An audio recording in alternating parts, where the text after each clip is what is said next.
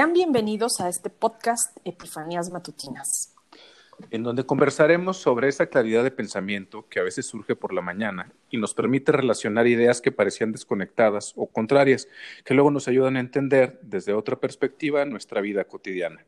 Acompáñanos en este intercambio de observaciones, reflexiones, intensidad y hasta humor, dichas desde nuestra perspectiva y certezas momentáneas. Y quién sabe si en una de esas participamos en tus propias epifanías.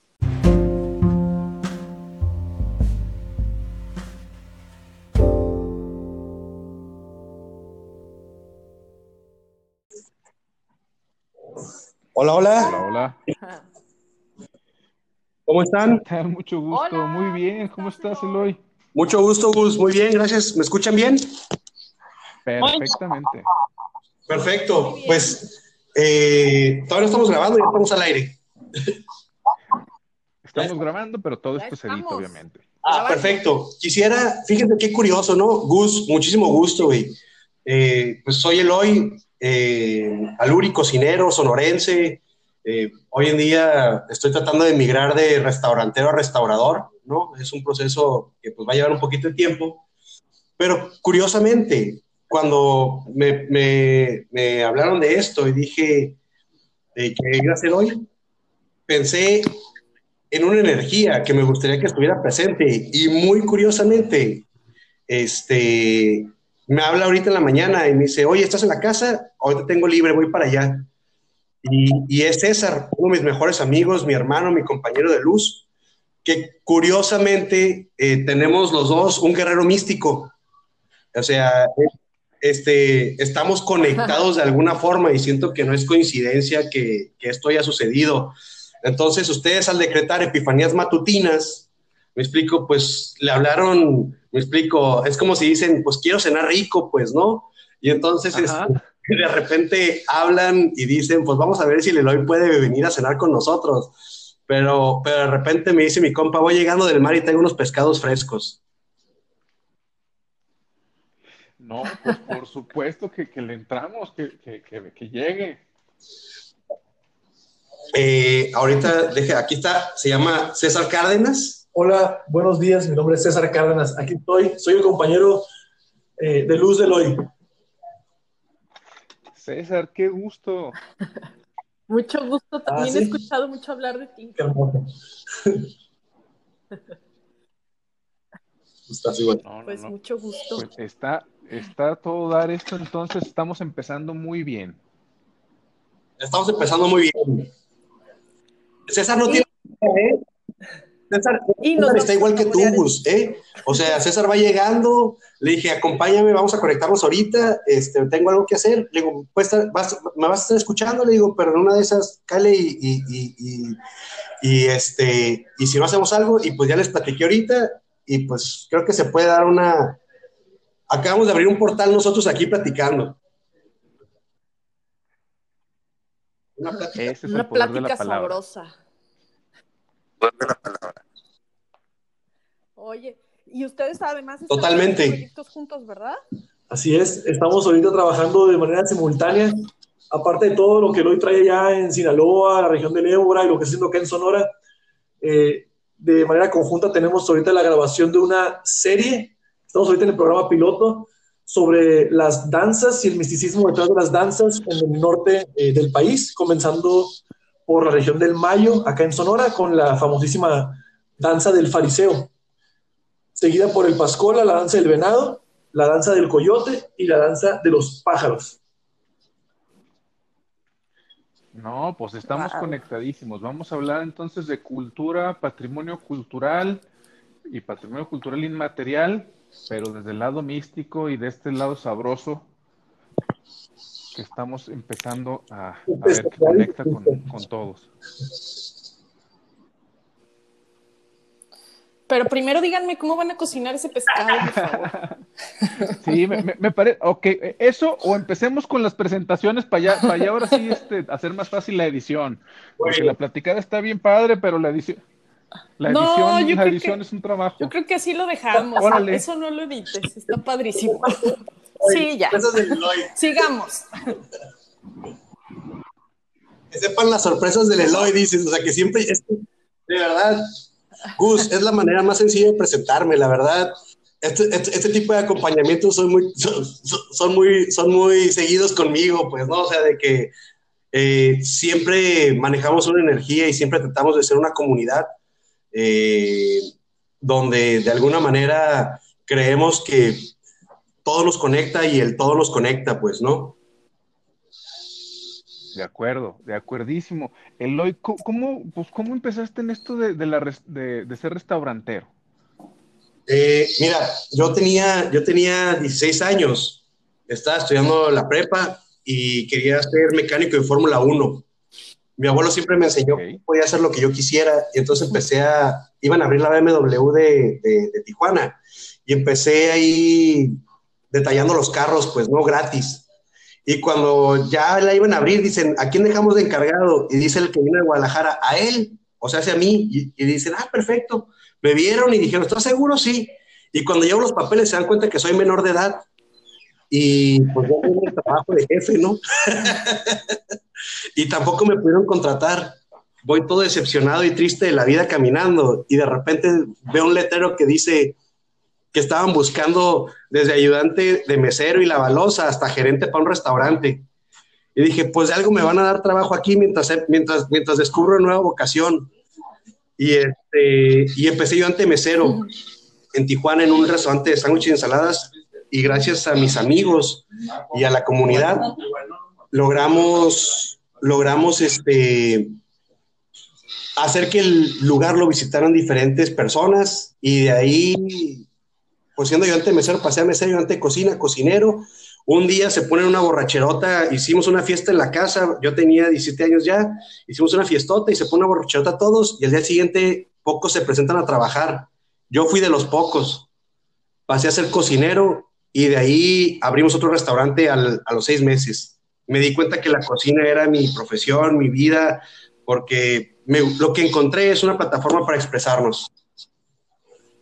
Ok, fue un cambio radical, ¿no? De, querer ser mecánico de Fórmula 1 a meterte a la cocina, de, lo, perfectamente eh, ensamblado, diseñado, producido y, hecho para algo como la Fórmula 1 a un ensamble desde lo orgánico, desde lo químico. ¿Cómo, cómo fue este brinco para ti? ¿Cómo di el brinco? Eh, sí, o sea, ¿qué, tan fácil fue para ti este brinco? La verdad es que los brincos siempre han sido sencillos, ¿no? Este, normalmente cuando llega un brinco es porque da una catarsis.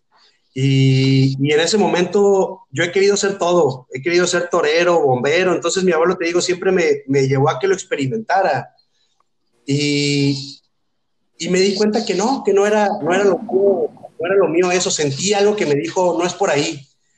Y de pronto al estar, al estar cocinando y, y, viendo la alegría que provocaba, ya sabes, y de repente pues como era joven y tenía 17 años y cosas así, pues era muy cocoso y, y, muy platicador, me dejaban buenas propinas, de repente hasta el teléfono me dejaban con consentimiento de las mamás o de las familias, pues no.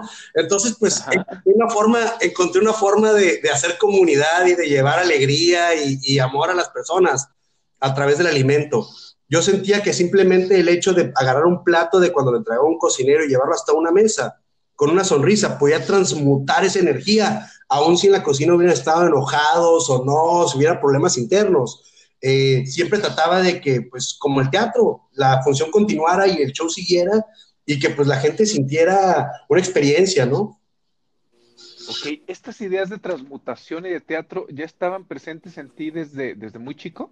Desde muy chico. Eh, mi vida ha estado eh, llena de, muchas eh, situaciones que fuera de, o sea, pues desde niño que, que, que te hacen cuestionarte acerca de, de, algo más y de qué hay detrás de los ojos cuando los cierras, de esa oscuridad, qué hay detrás de, de, de nuestro cuerpo, más allá de estas células, pues, ¿no? Pero esas preguntas ya te las hacías desde muy chico la sentía. O sea, sentía algo que, que, de repente podía darme cuenta que a través de ciertos elementos o ciertos sucesos, me explico, elementos como el aire, como el sol, o sucesos, me explico, de, de, de, de mucha conexión, pues toda la piel se me ponía chinita, sentía una energía que corría de los, de los pies hasta mi cabeza y que me, me recorría como cosquilleo, ¿no? Este, y que me hacía preguntarme mucho más de cuando sentías que le dabas un abrazo a una persona, a otra, de cuando llegaban a la casa a visitar a mi abuelo, un amigo y otro. Este, pues, no sé, me, fui muy sensible. Pero, pero hay alguien que nombrara eso, porque de, niño, pues uno no es muy consciente de que no todo el mundo siente eso, ¿no? O sea, uno simplemente cree que así son las cosas, pues. O sea, me refiero a que, que pues sí requieres de cierta conciencia para darte cuenta de que ahí hay cierta diferencia, ¿no? En ese momento nadie me lo mencionó. En ese momento nadie me lo mencionó. Ya cuando yo pude este, eh, darme cuenta, eh, mi, abuelo, mi abuelo me lo decía a través de, de la experiencia de, de, decirme que el poder de la mente era muy fuerte y que a veces nosotros pensábamos en una canción y ahí estaba, o mi abuelo me daba un mensaje y me trataba de transmitir un consejo y salía también de alguna manera en el siguiente libro que abrías, en, en, un consejo de la televisión, no sé, era, era, era, mi abuelo me decía, ve, o sea, la vida está llena de sincronicidades, no me decía así, sino me decía, yo creo que tengo una mente muy fuerte y como, ¿cómo es posible que estas cosas sucedan? Mi abuelo te cuestionaba a sí mismo eso.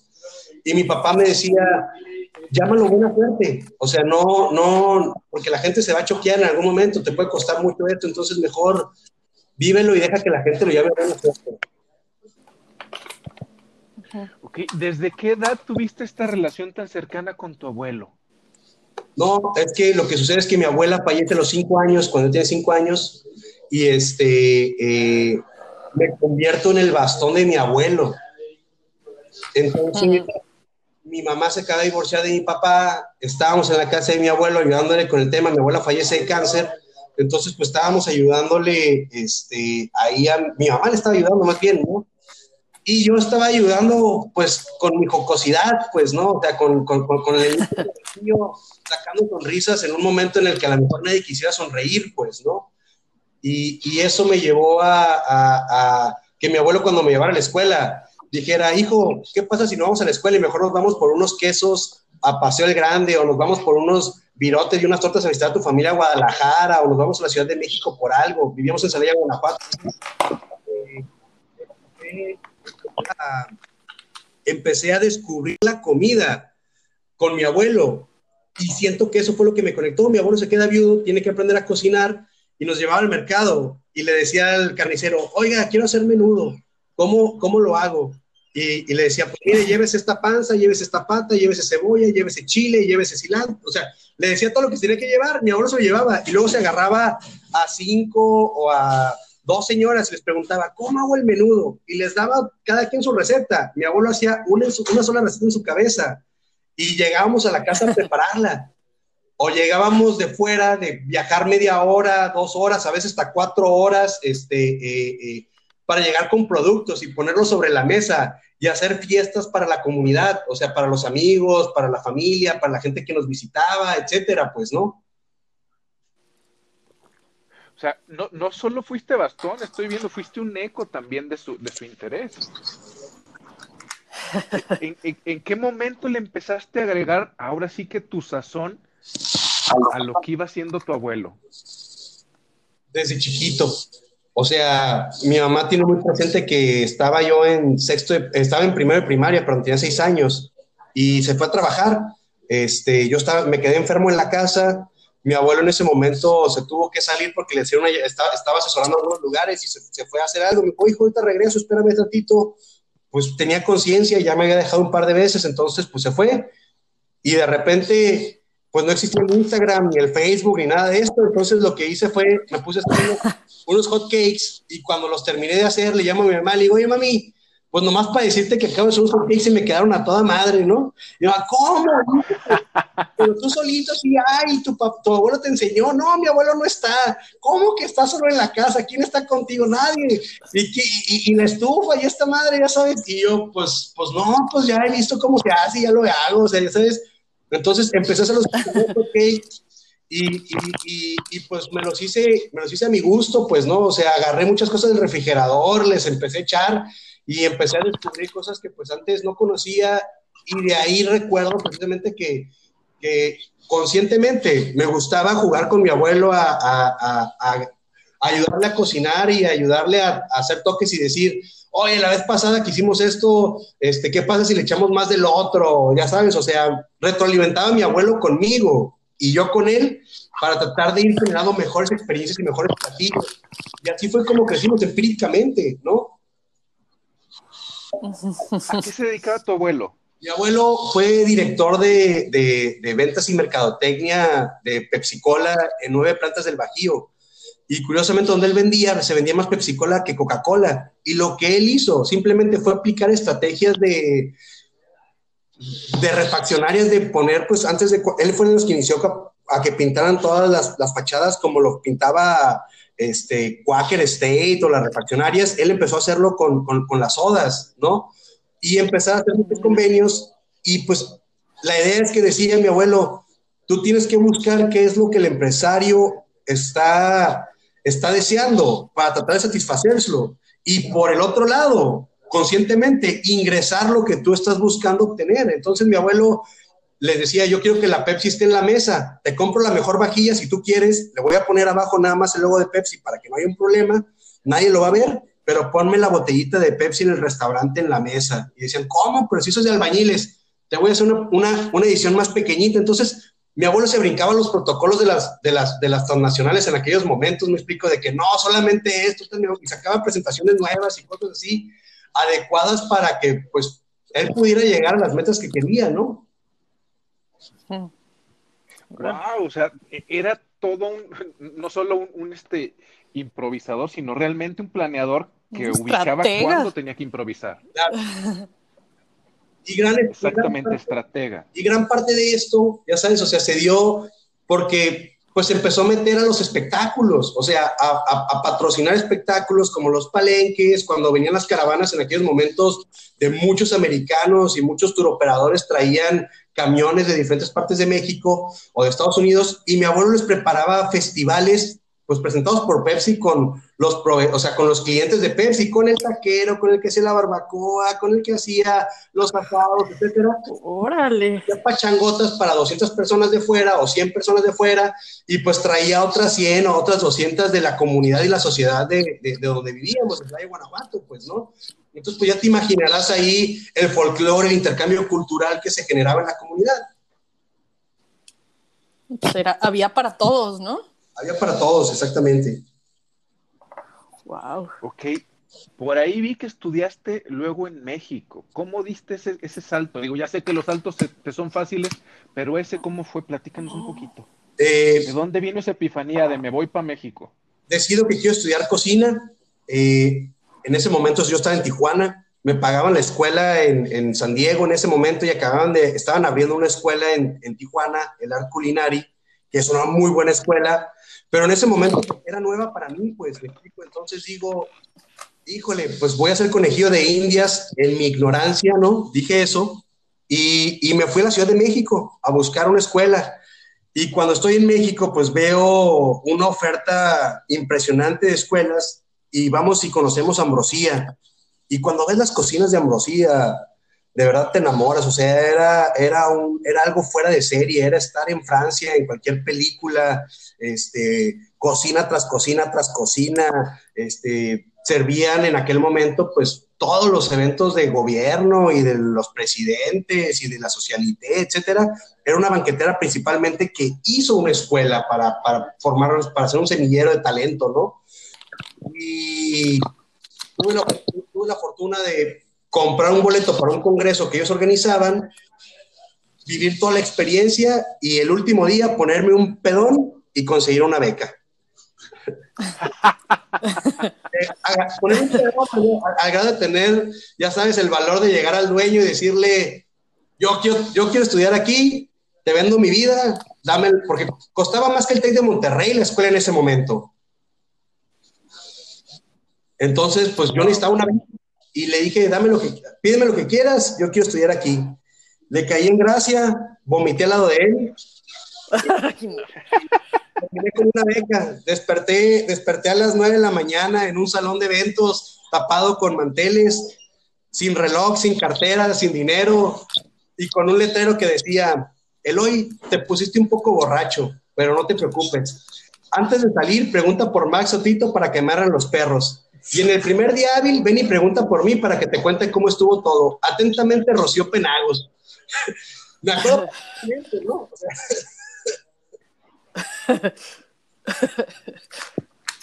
abrí la puerta del paciente y yo, Max, Tito, los perros.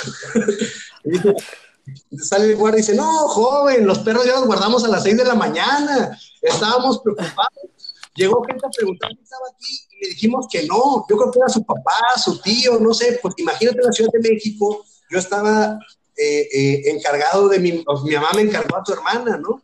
Y yo salí a una cena vestido de traje, eh, y nunca regresé en la noche, hace 16 años, 17 años, 18 años, pues, ¿no? Y este, y, pues mi tía no sabía qué le iba a decir a, a, de dónde estaba su hijo.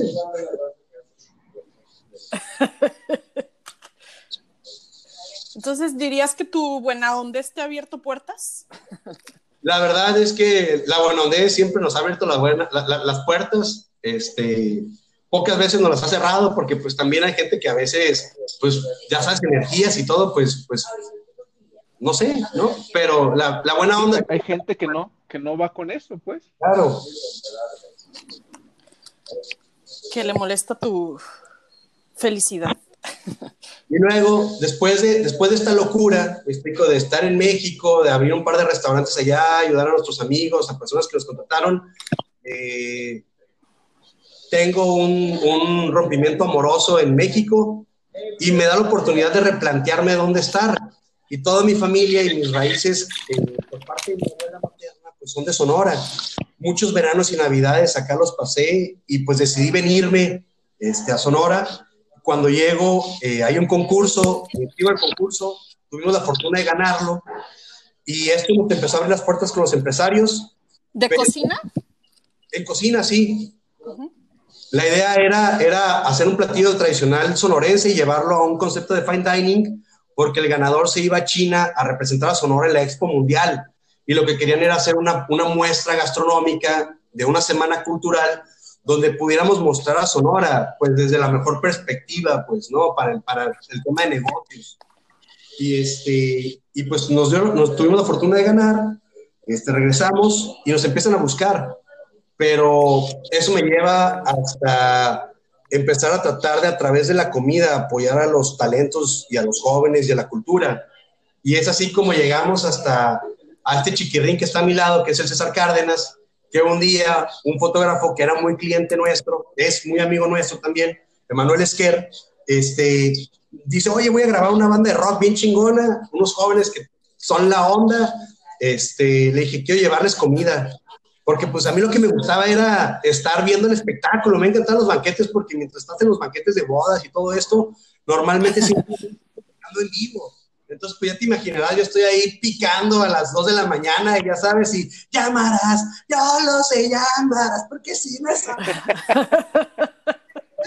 y luego, imagínate en la Ciudad de México, pues no, en esta banquetera, este, a las 3 de la mañana ya que te ponían, pues tengo que decirte papá o mamá, ya sabes, ya sabes, y, y, pues yo con mi mamá afuera, pues estaba picando cebolla para las tornafiestas, hacer chilaquiles llorando, ya sabes, acá acordando a mi mamá, y ya sabes, picando cebollas y llorando.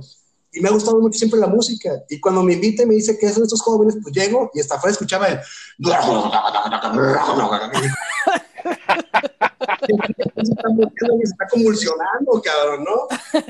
Y, y, yo llegando con mi cajita de sándwiches, ya sabes, acá como de picnic, y, este, y, veo, veo un escenario, no en llamas literalmente, pero, pero veía una energía, como si estuvieras pudiendo ver el karma de personas, el aura, no sé, ya sabes, veo así como una sensación de, de, de, de energía y de luz que está saliendo del escenario. Y, y, era este grupo que estaba tocando y que pues para mí se estaban convulsionando, pero que estaba bien chingón, pues, ¿no? Este, y así es como descubro a, César Cárdenas, un gran amigo, que pues hoy en día somos socios, colegas, compañeros, amigos, hermanos, este, en, en, un proyecto de vida, ¿no?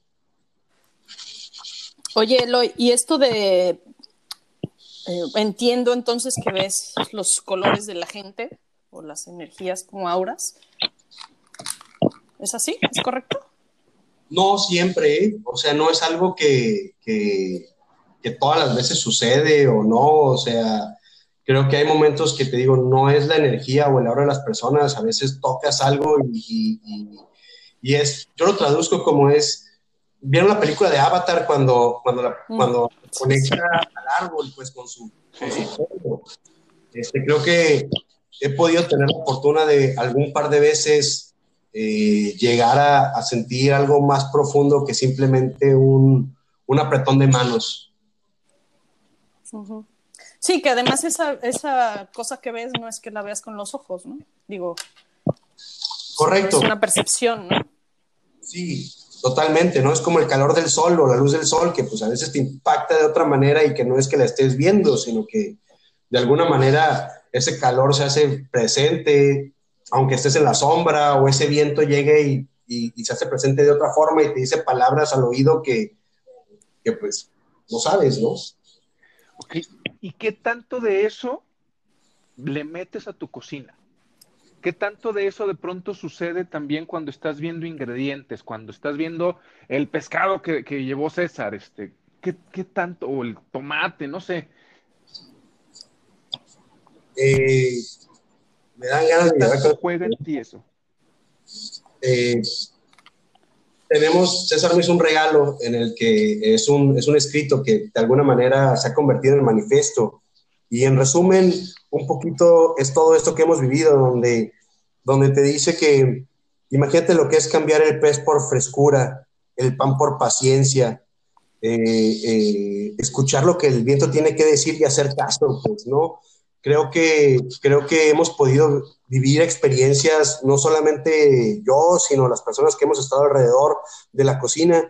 Y, normalmente creemos que lo, que lo que tenemos es un taller de investigación y desarrollo de cocina, pero realmente es un, es un, laboratorio, es un laboratorio de amor, de investigación de otro tipo de actividades y de cómo este, a través de poner esa energía sobre la mesa, y ver las personas que estamos reunidos y ponerle una intención a estar en este momento, eh, cómo se transmuta todo ello. Eh, de verdad, siempre que yo, muchos amigos dicen que pocas veces han probado lo que preparo, porque cada que cocino, de verdad, o sea, me lo tomo en serio, pues no, no importa si es con la filipina o si está este, con la pillada, ¿no? pero el momento que creo que tenemos el poder de impregnar una energía y de, y de, y de transformarlo. A veces quisiéramos que fuera el mejor producto, el tomate más bonito, pero ¿qué pasa si no lo tienes? ¿Qué pasa si, si no usas ese tomate que se está echando a perder por agarrar el más bonito? Ese se va a echar a perder. ¿Qué vas a hacer con ese tomate? Entonces, pues a veces tienes que agarrar un tomate que la esquina estuvo fea y se la vas a volar. ¿Me explico? Y vas a hacer un tomate con eso. Entonces, no estaba echado a perder, pues simplemente como en la vida, pues a veces tienes que quitar lo que te estorba o lo que no te gusta o lo que no te aporta. En, uno de los episodios que tuvimos hace tiempo, eh, Jorge Rodríguez, otro chef, eh, decía esta idea que para él la sazón es energía. ¿Coincidirías con esta, esta parte? Totalmente. Nosotros, nosotros eh, estábamos en, una asesoría hace poco tiempo en en la sierra de Sinaloa, ¿no? Y nos decía, nos decía el empresario, es que, este, dice, es impresionante la cocina, ¿no? O sea, a mí me enseñan a hacer una receta y estamos haciéndola tres personas al mismo tiempo para que no, no se nos pierda esa receta que, estamos, que nos están capacitando. Dicen, yo como empresario me meto a ver, pero es que a todos nos queda distinta.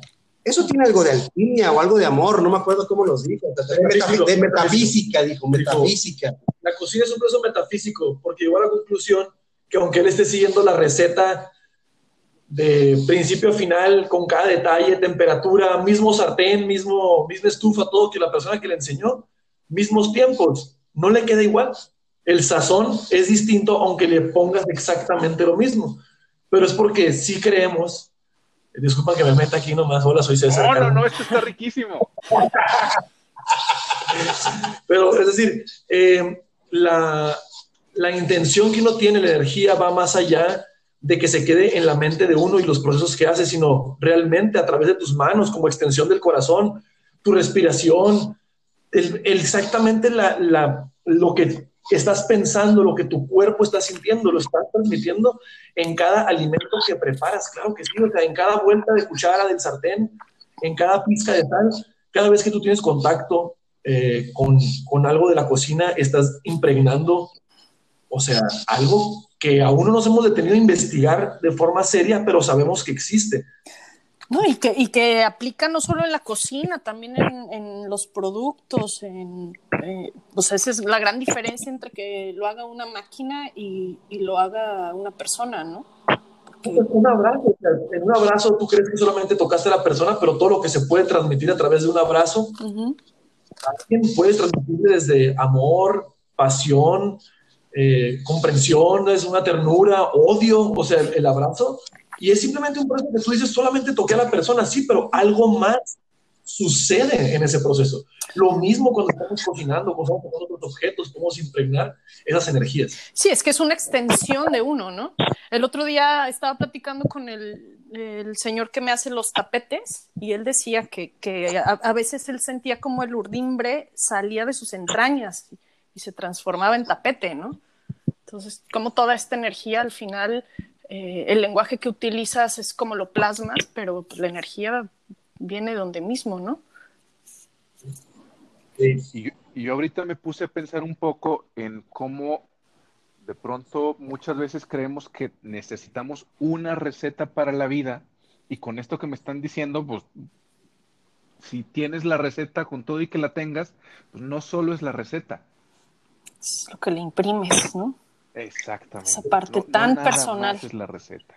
Y, y, que a mí me gusta mucho esta metáfora precisamente de, de las recetas, este, porque pues, pues cada persona, yo, yo, me imagino que cada persona tiene, tiene sus propios ingredientes y cómo los mezclas, pues es lo que hace que la receta, la, la receta personal sea distinta, ¿no? Y, eso es lo que hace que, el mundo sea más rico porque al final terminas probando esa esencia de cada persona, ¿no? Completamente, completamente. Cuéntanos un poquito, César, César y Eloy, ¿qué es lo que están haciendo juntos ahorita? ¿Qué, maravillosa locura con esta alquimia que, que, tienen juntos están haciendo? Pues realmente lo que, lo que estamos haciendo de forma conjunta es tratar de darle eh, una forma a esto de, de, las cosas que uno siente por medio del alimento. El hoy ha hecho una labor impresionante en cuanto a atender personas en diferentes tiempos en la cocina, pero varios de esos tiempos, como se dice de manera eh, formal, decir primer tiempo, segundo tiempo, tercer tiempo, entre medio hay otros tiempos que no son alimento físico, sin embargo, sí se alimentan. ¿no? Estamos, estamos hablando de conversación, estamos hablando de momentos de respiración, estamos hablando de comer sol. Hacemos en conjunto llevarlo el alimento de restaurante a restaurador, como es el hoy, como se ha planteado en el tiempo, a una forma más allá de que te vaya a nutrir físicamente otro elemento físico, sino es lo que hablamos de la metafísica. Y lo hemos estado estudiando y prácticamente viviendo. Primero lo tenemos que vivir para, para comenzar apenas a entenderlo, a dilucidar. En conjunto estamos llevando aparte a cabo una, esta investigación muy concreta en cuanto a esto. ¿no? Mi manera de traducirlo es que, eh, pues a lo mejor ustedes me van a entender, Gus y, y Paloma, que cuando vemos, yo, yo he leído muchos recetarios y hemos compartido con muchas cocineras, chefs, personas de todos lados, ¿no? Y a veces ves en anotaciones que te dice eh, pastel de cumpleaños de titita, ¿no?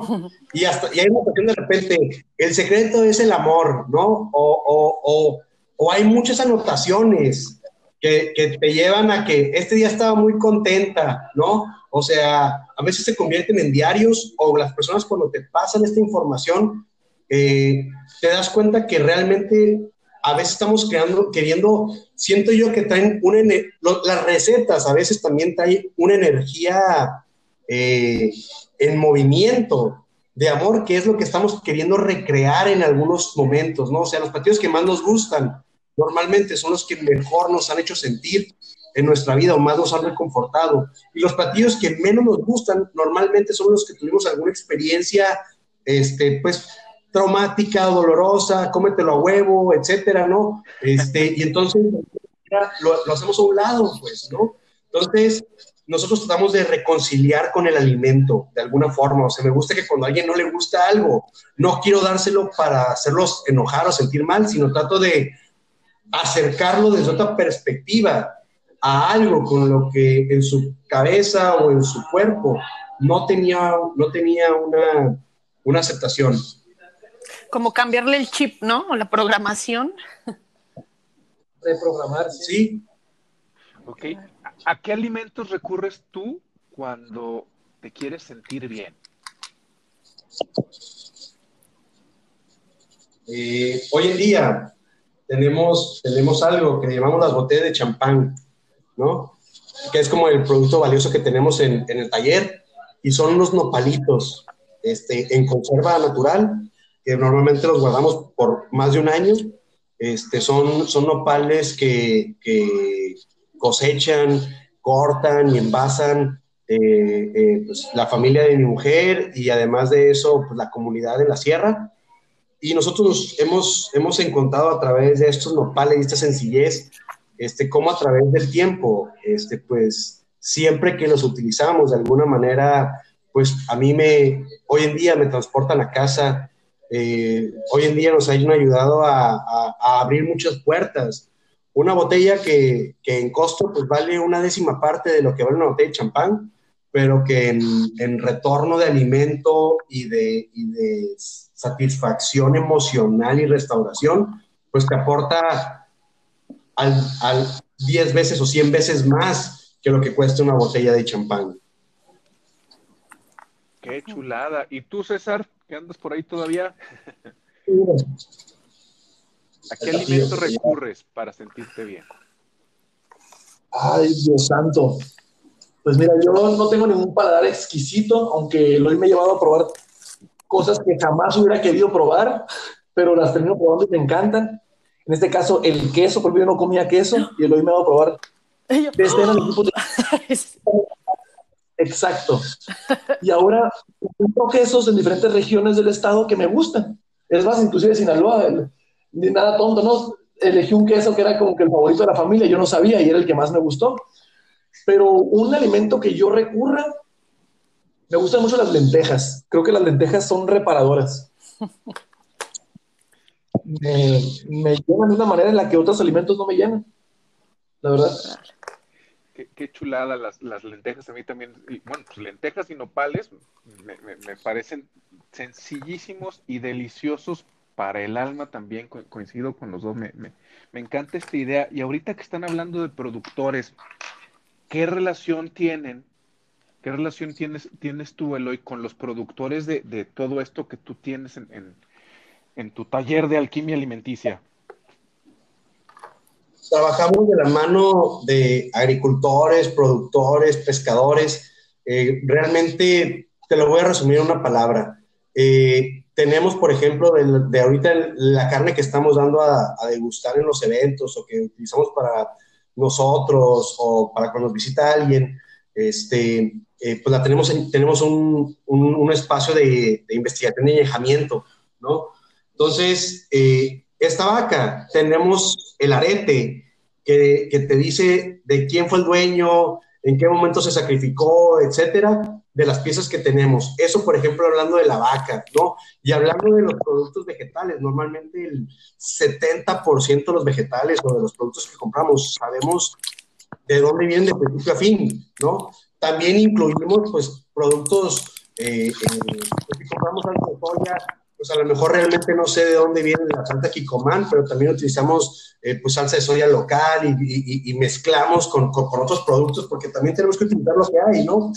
Este, pero siempre tratando de conocer esta trazabilidad, de a quién estamos entregando nuestro dinero, de cómo elaboran estas cosas. Además, siempre tratamos de apoyar con, con, con las empresas locales, ¿no? O sea, de ir buscando y, y contando estas historias Y creo que ese es el gran problema, o sea, nos hemos hecho más, más y, y, la gran bendición, ¿no? O sea, que hemos documentado tanto acerca de este producto, que pues a veces somos más investigadores que somos más, o, nos hemos convertido más en, en, scouts, productores de contenido o, documentar de tantos lugares que y de tanto, una cosita te lleva a otra y yo nunca sé parar, siempre voy por más, pues ese es el problema. ¿Sabes qué se me hace increíble? Eh, que quien escuche o quien haya escuchado varios episodios se dará cuenta que pues hay cierta resonancia, ¿no? O sea, ustedes están en el norte, Jorge está en el sur haciendo pues algo muy similar, ¿no? Sí, sí, sí. Y, aquí en el centro, con, con, la parte también de la tortilla, con, con Chica, con, Fabi, este, o sea, realmente, y, sobre todo creo que en, en, esta segunda temporada le hemos estado entrando mucho a, a esta parte de el hacer desde el corazón y tejer redes para el bienestar de todos, no, no, no nada más de unos cuantos, ¿no? eso es, es un punto que, me da mucho gusto que se esté tejiendo en este momento. Pero también algo que me parece hermoso es que, pues, parece que los mexicanos estamos entrando en una frecuencia de, de reencontrar, ¿no? Se podría decir de alguna manera. Reconectar, sí, reconectar, reencontrarnos, o sea, sí, totalmente de acuerdo, ¿no? O sea, y además, no es algo que sucedió a través de la pandemia ni nada, ¿no? Yo creo que de verdad los mexicanos y los cocineros a nivel internacional, pues cada día buscan más ese kilómetro cero, ese contacto con, con, la raíz, etcétera. Eh, el terruño famoso que le llaman algunos, ¿no? Eh, o, la herencia, el heritage, también que, se menciona a, a, nivel internacional, pero sí también estos momentos, esta pandemia, pues vino a, ayudarnos a, los que no nos habíamos tirado, como dices Gus, pues que fuera más fácil tirarse, ¿no? O sea, lanzarse sin, sin, tanto, sin tanto problema. Oye, Eloy, ahora sí que fue el, momento perfecto para aventarse, ¿no? este, todo este cosas de símbolos que veo en tus redes sociales, ¿nos puedes contar un poco de eso?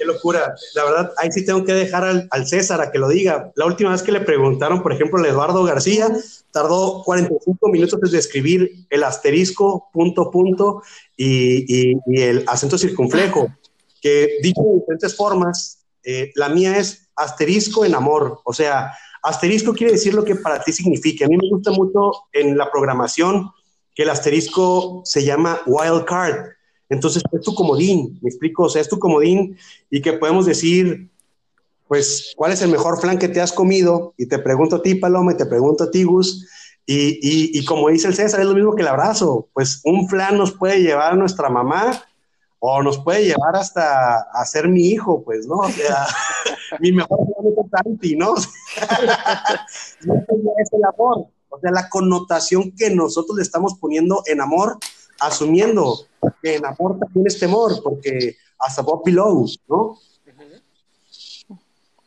creo, que, el uso, de, el, uso de, los, de los símbolos, de estas pequeñas señas, es que de alguna manera estamos mandando un, un mensaje eh, a quienes estén dispuestos a buscar un poquito más. Creo que ya pasamos la parte donde queremos que cualquier persona en cualquier momento sea parte de la energía que estamos procesando. Entonces, como que tirar esos pequeños simbolitos ahí a las redes, de alguna manera es hacer que las personas se pregunten, bueno, ¿y esto qué es? Y esas personas que les nazca esa pregunta, van pasando como la primera etapa o a la primera puerta, vamos a decir así, se van levantando la primera cortina para irse acercando cada vez a algo que nos lleve como esto que estamos platicando con ustedes, pues no, algo más metafísico, algo poco explorado por nosotros ahorita. No estoy diciendo que no haya sido explorado antes, simplemente en nuestras etapas.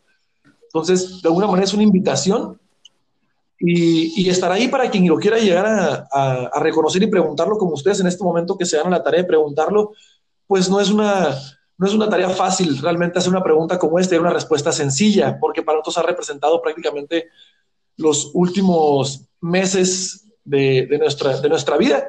Ha sido resumida en estos símbolos, pues, ¿no? Pues, es un compromiso de llevar a cabo, decir, en amor, el camino, ¿saben? Es a como uno quiera, es reemplazar palabras, tratar de hablar de forma telepática, o sea, es, va, va profundo, pues, ¿no? El preguntar qué significan esos símbolos. Pero, pero están puestos ahí, pero están puestos ahí para que esto suceda, ¿no? Para que las conversaciones se den. Y, y lo más importante es que eh, lo del asterisco nace porque a veces, hoy en día creo que estamos en una época que varios lo hemos visto de la cancelación, pues, ¿no? O sea, donde lo políticamente correcto, o sea, ya cómo me expreso. Y, y pues tenemos que también comprender que cada uno de nosotros tiene un diferente eh, antecedentes, eh, eh, historia, etcétera, y que pues a veces nosotros lo vivíamos antes de cómo del norte al sur cambian las palabras y algo que puede ser de amigos en otro lugar puede ser ofensivo, pero ahorita estamos sensibles, me explico, por tantas cosas. O sea, con, sensibles con justa razón. Con, pues, ¿no? Sí, sensibles con justa razón, porque está hartazgo, está tanto donde siento que la única manera de volver a juntarnos es a través del amor. Me explico, o sea, a través de la empatía, a través de decir, escúcheme un poquito más allá de lo que quiero decir. O sea, no estoy hablando de, de eso, al contrario, estoy empático contigo y, y, y, y me quiero sumar a, a estar más abierto a escuchar si algo estoy haciendo mal o si como comunidad podemos hacer algo para mejorar algo. Entonces ahí, entra el asterisco, el asterisco viene a decir, bueno, o reemplázalo por lo que a ti te resuene, pues, ¿no? Esta conversación, le ponemos un asterisco para que de todo lo que nosotros dijimos, a lo mejor tú le pongas las palabras que, que para ti realmente resuenan y utilices la energía de esta conversación como puente, pues, ¿no? Entonces el, asterisco para eso es. Y el puente son los puntitos, es decir, son los pasos, son como el camino, y la otra parte de, de, del asterisco circunflejo, es decir, en amor. Entonces, cualquier cosa que tú reemplaces en este camino, hazlo con amor. Vamos a resumirlo de esa manera. Bellísimo. Y en ese sentido, ahorita que estamos todavía con la pandemia, ahorita que estamos con, con estas condiciones de país, ¿ustedes a qué le están apostando? ¿A qué, a qué le está apostando este, este proceso de, de, pues de entrada de abrirlo así, pues, con, con amor? ¿Qué van a producir? Eh, ¿Qué, van a, qué, qué, están, ¿Qué están haciendo distinto a lo que estaban haciendo antes de la pandemia? Pues, sí, o sea, yo de forma personal, te, te lo digo, creo que, creo que mi vida ha sido la misma antes y después de la pandemia porque eh, fui criado con amor y, y es como que esto, pues realmente, lo que ha cambiado es de que ahora creo eh, junto con el hoy, creo de crear y de creer, ¿no? Ahora creo que hay más personas ávidas de tener ese tipo de conversaciones y antes sentíamos que estábamos ¿Solos? Eh, pues solos y, y, se nos señalaba como hasta la fecha todavía algunas personas me dicen eres el raro no eres raro y no lo tomo, no lo tomo en mala onda porque me lo han dicho toda la vida y ya es un cumplido ya, sí, o sea, ya, ya, es una descripción pues ¿no? eh, que, que acepto una parte de mí, decir que soy raro, lo, no es la primera vez que lo escucho, sin embargo, ahora hay más raros y O raras. tal vez es que eh, y, eh, ser el raro antes eh, alejaba a la gente y ahora eres el raro que causa interés, ¿no? A lo, sí, a lo mejor, a lo mejor sí, será eso.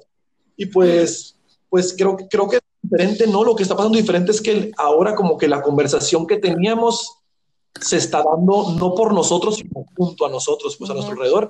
Y estamos siendo desde de, de esta conversación que ya traíamos eh, desde antes y por creo que lo y yo habíamos tenido este clic porque podíamos ser nosotros entre nosotros sin tener miedo a que, o sea, realmente estar desnudos de esta manera de conversación y, y, y no sentir que fuéramos juzgados y en otras partes teníamos que mesurarnos. Pues.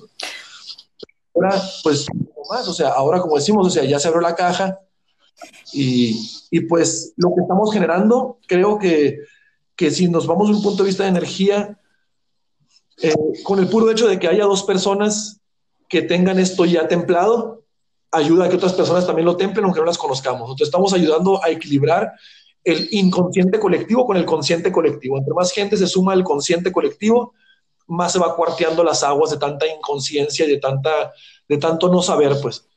Entonces, no tenemos que hacer algo físicamente para otros de que agarrarlos de la mano y darles un pedazo de pan, sino el puro hecho de que nosotros ya estemos teniendo ese tipo de conversaciones entre nosotros está sumando a la energía del universo, pues porque somos el universo. Pues que de alguna manera además al nombrarlo, al ponerlo sobre la mesa, hace que, que algunas personas que solo lo veían pasar eh, pongan su atención, ¿no? O vean que hay alguien más que también cree en eso cuando pues antes se creía que era solo la locura personal, ¿no?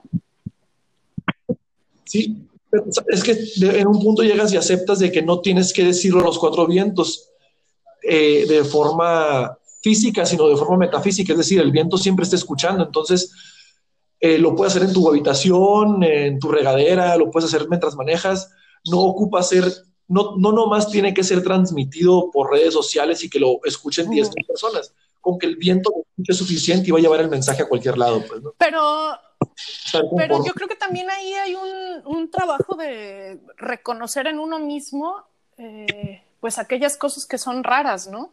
Porque de pronto muchas, creo que muchas personas no, no se, no se, ni siquiera se permiten como, ya no se diga hablar del tema, sino pensarlo, porque, pues porque precisamente se creen raras y, y rechazan esa parte de sí mismas, ¿no?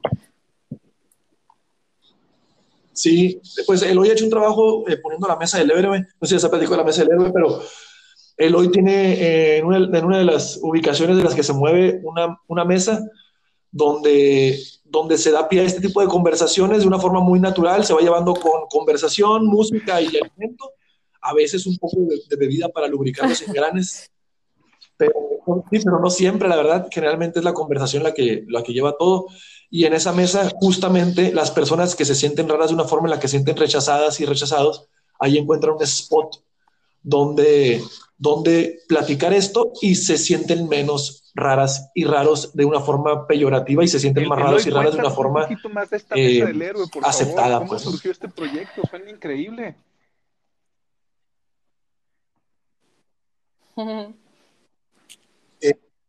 pues no, es algo que de alguna manera siento que hemos hecho, ¿no? O sea, de una manera inconsciente como en el pasado, pero pues un día eh, llegó el César, ¿no? Y, estaban amigos y, ese día citamos a, esta historia de, la experiencia en la que los viajeros del tiempo se, hizo una una fiesta para los viajeros del tiempo, este Stephen Hawking, ¿no? Sí.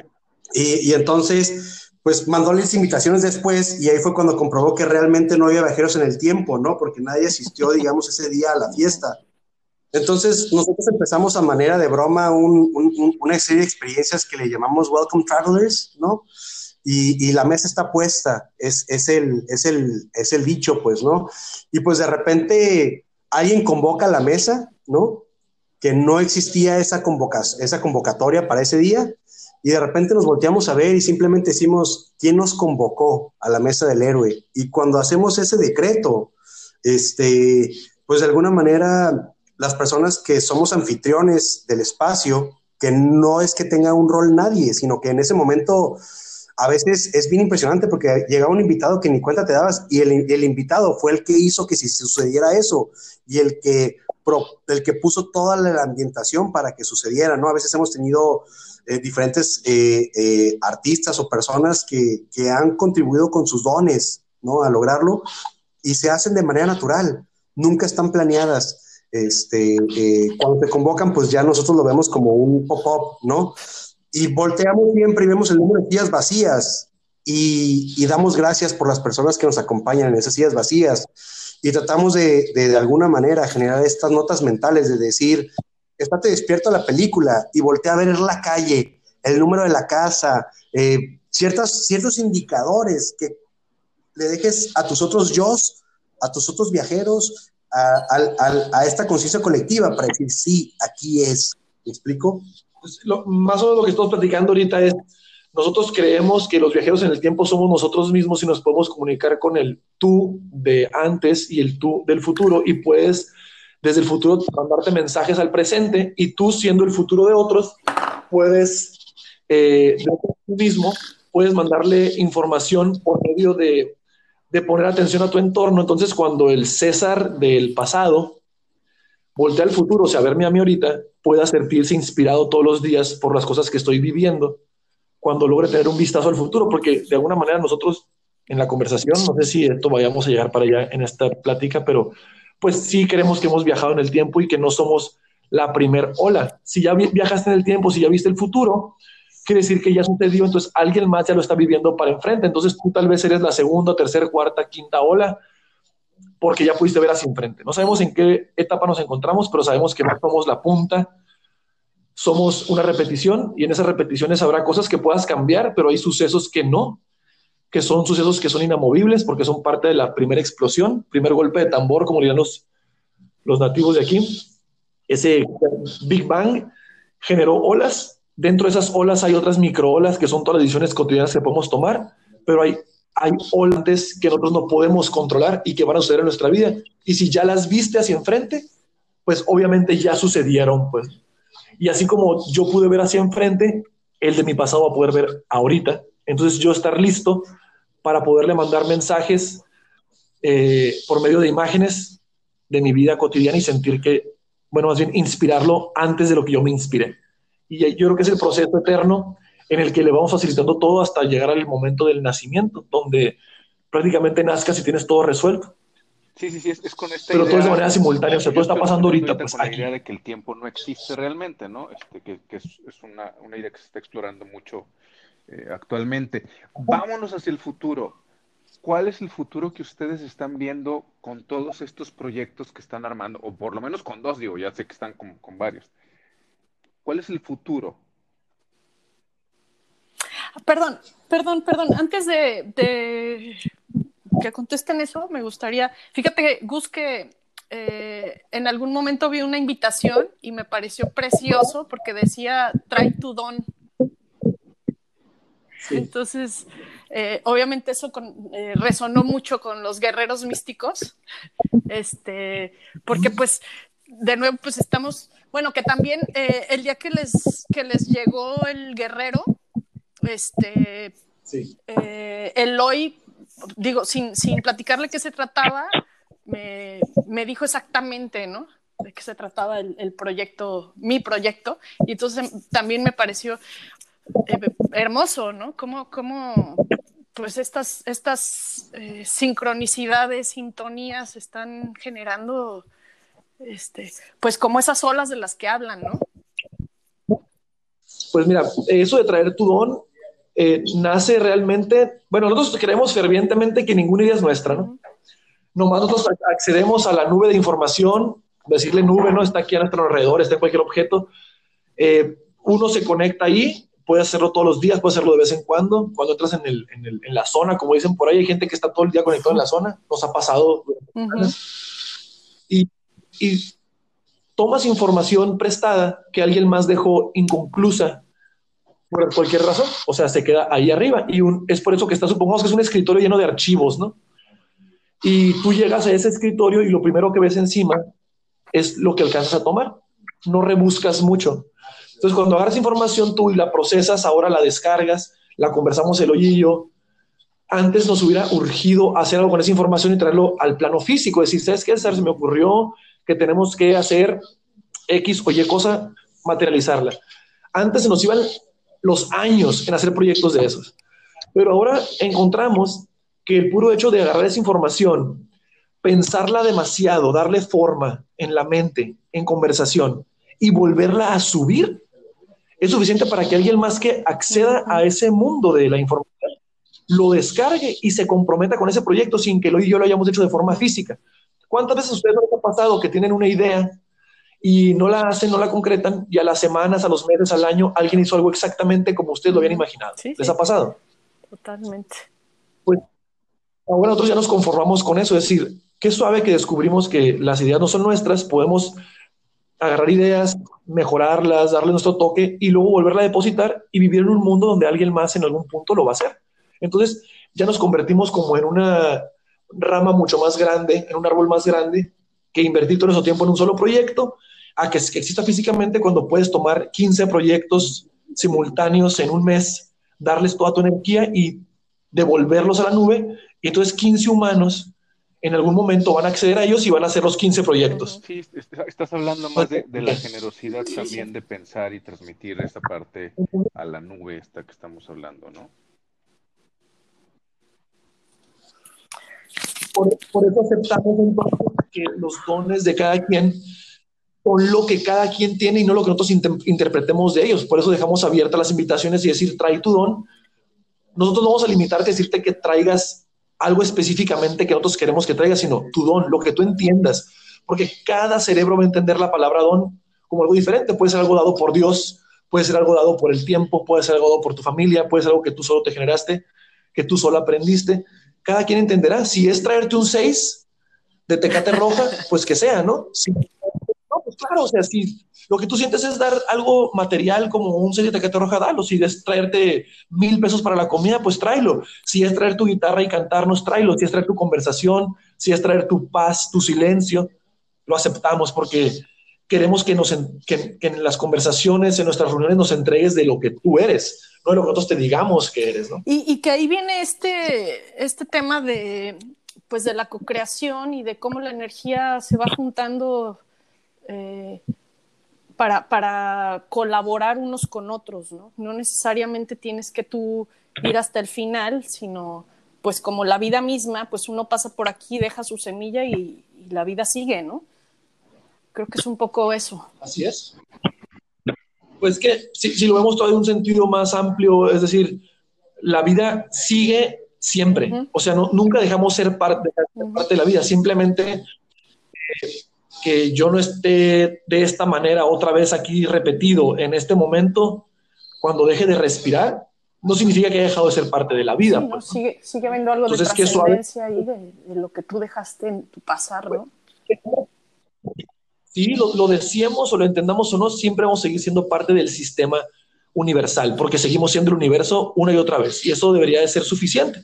Pero a veces nos gusta continuar algún camino para redescubrirnos o explorarnos o conocernos la cola, vernos en el espejo, y también está bien, o sea, porque pues es parte, pues no es, es somos tal naturaleza como, como cualquier roca, como cualquier cometa pasando detrás de un planeta desconocido, o sea, somos exactamente ese asteroide ahorita a la deriva en, la profundidad del universo, como cualquier bolsa de plástico en el océano, por más que nos duela, lo hicimos nosotros, el universo lo creó, esa bolsa de plástico fue creada por nosotros, que somos el universo. Pero yo creo que la diferencia, pequeña diferencia, y no sé tú qué opines, es que eh, a diferencia de la bolsa y de la piedra, nosotros tenemos la conciencia de plasmar de formas distintas, o sea, no solamente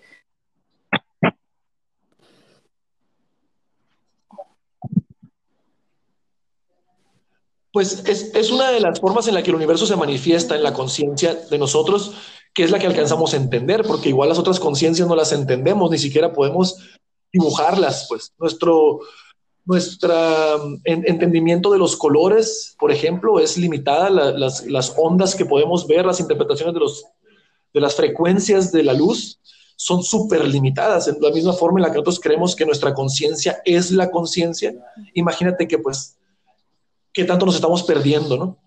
Entonces, sí, sí crear en base a la conciencia, qué bonito, pero también aceptar que si no la percibes, también está ahí, esa y muchas otras más. es, que aunque fuera de nuestro gama de luz que podemos ver, pues. hacia el futuro.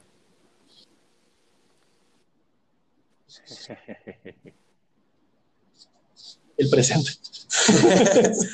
pues como te dice César, eh, lo más bonito siento es que eh, de alguna manera en algún momento estuvimos eh, peleados, ¿no? Con siempre ser, con ser creadores, porque ser creador es muy difícil, ser creador implica iniciar algo nuevo, ¿no?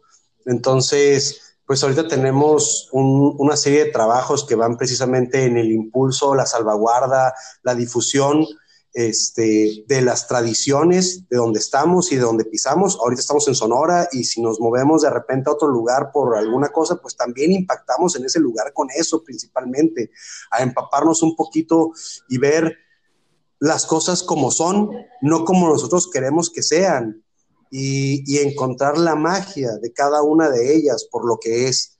en, muy concreto, pues creo que eh, pues ahorita estamos en, una en un tiempo de cuaresma, ¿no?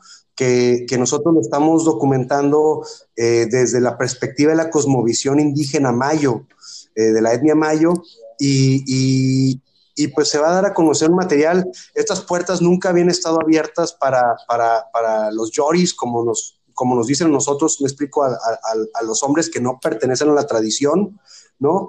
Y, gracias pues a trabajos de investigación, a visitar a las personas, a estar yendo constantemente y a que pues han sentido esta energía, este amor y han visto ese trabajo y cómo realmente respetamos y a veces tenemos materiales que no hemos difundido, pues porque son muy delicados, ¿no? Hay muchos, yo creo que el 80% del material que hemos documentado a veces ni siquiera lo, lo publicamos y hay veces que decidimos mejor no grabar eh, por, por, el momento tan especial que nos están permitiendo vivir y presenciar y que la verdad pues es algo que si lo podemos llegar a documentar con nuestro ser, creemos que va a permanecer precisamente para la eternidad. Eh, ahorita sí estamos haciendo algo, algo que va con un enfoque eh, de divulgación audiovisual de la, de la cuaresma, pero pues apenas para saber qué va a ser, en el futuro necesitamos que termine la cuaresma.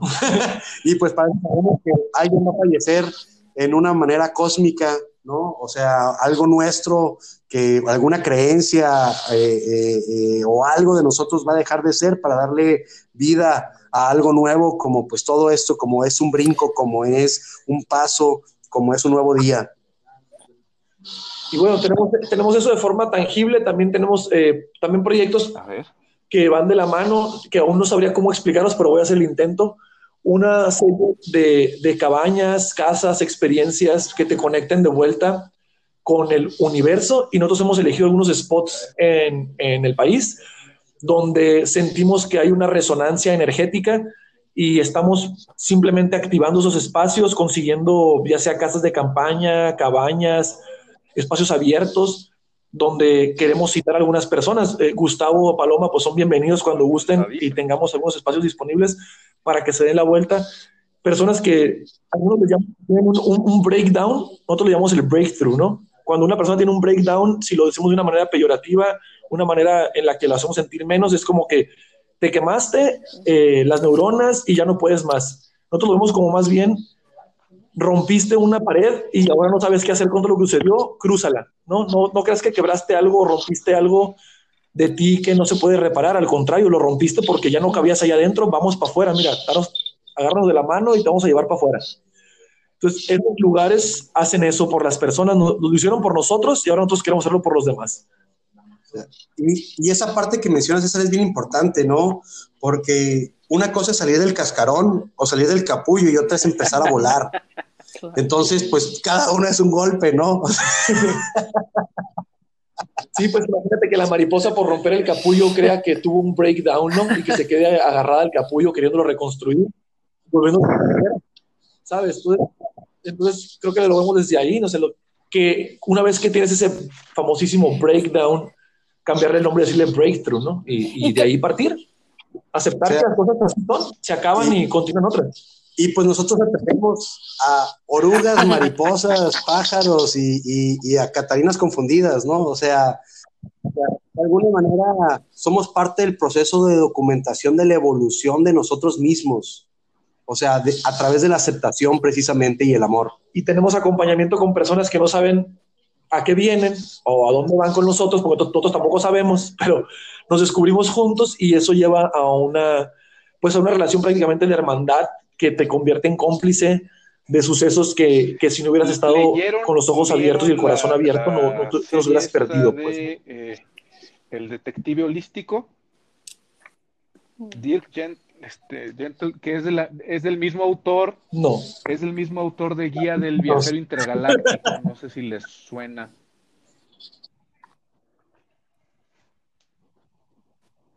No, fíjate que yo la verdad en temas como eso tengo poca lectura.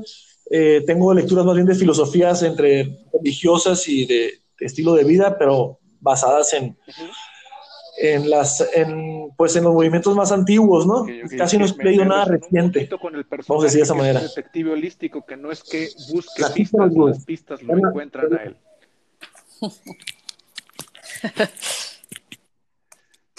Exactamente. Ah, mira. Exactamente. Y es, y es una serie muy simpática. Bueno, a mí me pareció muy simpática. Igual le pueden echar un ojo en Netflix como, como serie audiovisual. O está también el, el libro de, de, este autor Douglas Adams, que, que, siempre ha estado como muy conectado con lo antiguo y lo presenta o, o lo presentó en su momento eh, desde su perspectiva contemporánea y ahora se está reinterpretando y pudiendo plasmar de, de, de maneras audiovisuales muy, muy interesantes, por lo menos para mí, que tienen que ver con todo esto. Habrá que verlo. Pues, claro, claro. Tenemos, tenemos, una actividad que se llama Jueves de Cortos y Bacanoras. Normalmente la hacemos pues donde estemos también y es lo que hacemos, proyectamos algún material audiovisual que nosotros hemos generado, lo presentamos a una comunidad este, y al mismo tiempo a veces vemos eh, otro tipo de materiales audiovisuales que enriquecen o muestran otra perspectiva de los miembros de la comunidad. Entonces, y nos echamos unos bacanoras, ¿no? Oh, Así es que lo vamos a poner tomando un jueves, en, en, tu honor. Espero poderlo hacer pronto.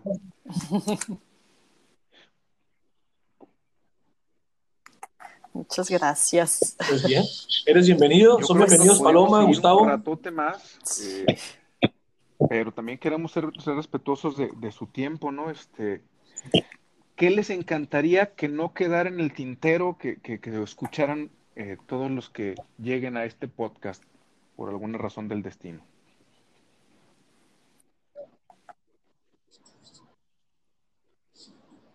Yo creo que algo que he aprendido en este año es que somos suficiente. Iba a decir lo mismo, acá. Yo iba a decir lo mismo, que la gente entienda que ya son suficiente. Ya lo que somos todos ahorita ya es más que suficiente. Amémoslo por los que somos ahorita, amémosnos por esto. Precioso, ya somos suficientes. Precioso, me, me, me, encantó como mensaje y me encanta como, como un cierre de la conversación de hoy. Yo, yo espero y estoy seguro de, de que tendremos más conversaciones, ya, ya algunas en vivo seguramente. Y de verdad me, me encantó conversar y conocerlos ahora eh, de esta manera. Ya pronto nos podremos dar un, un abrazo por, por ser por estar coincidiendo en este momento en el universo. De verdad, maravillosa conversación.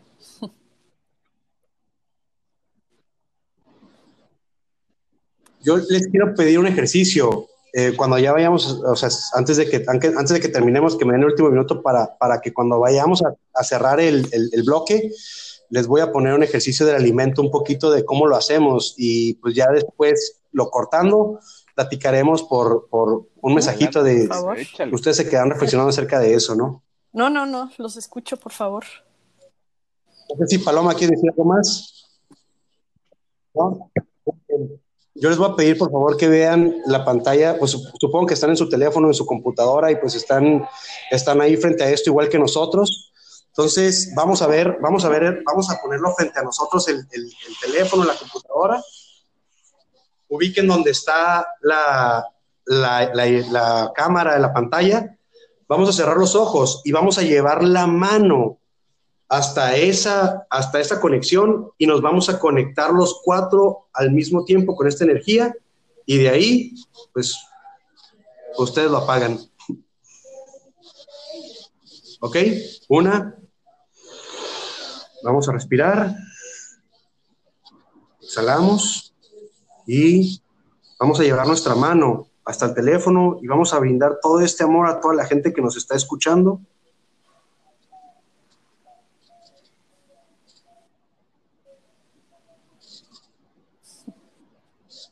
Muchas gracias. Gracias, buen día. Gracias. Gracias a ustedes. Les mando un abrazo.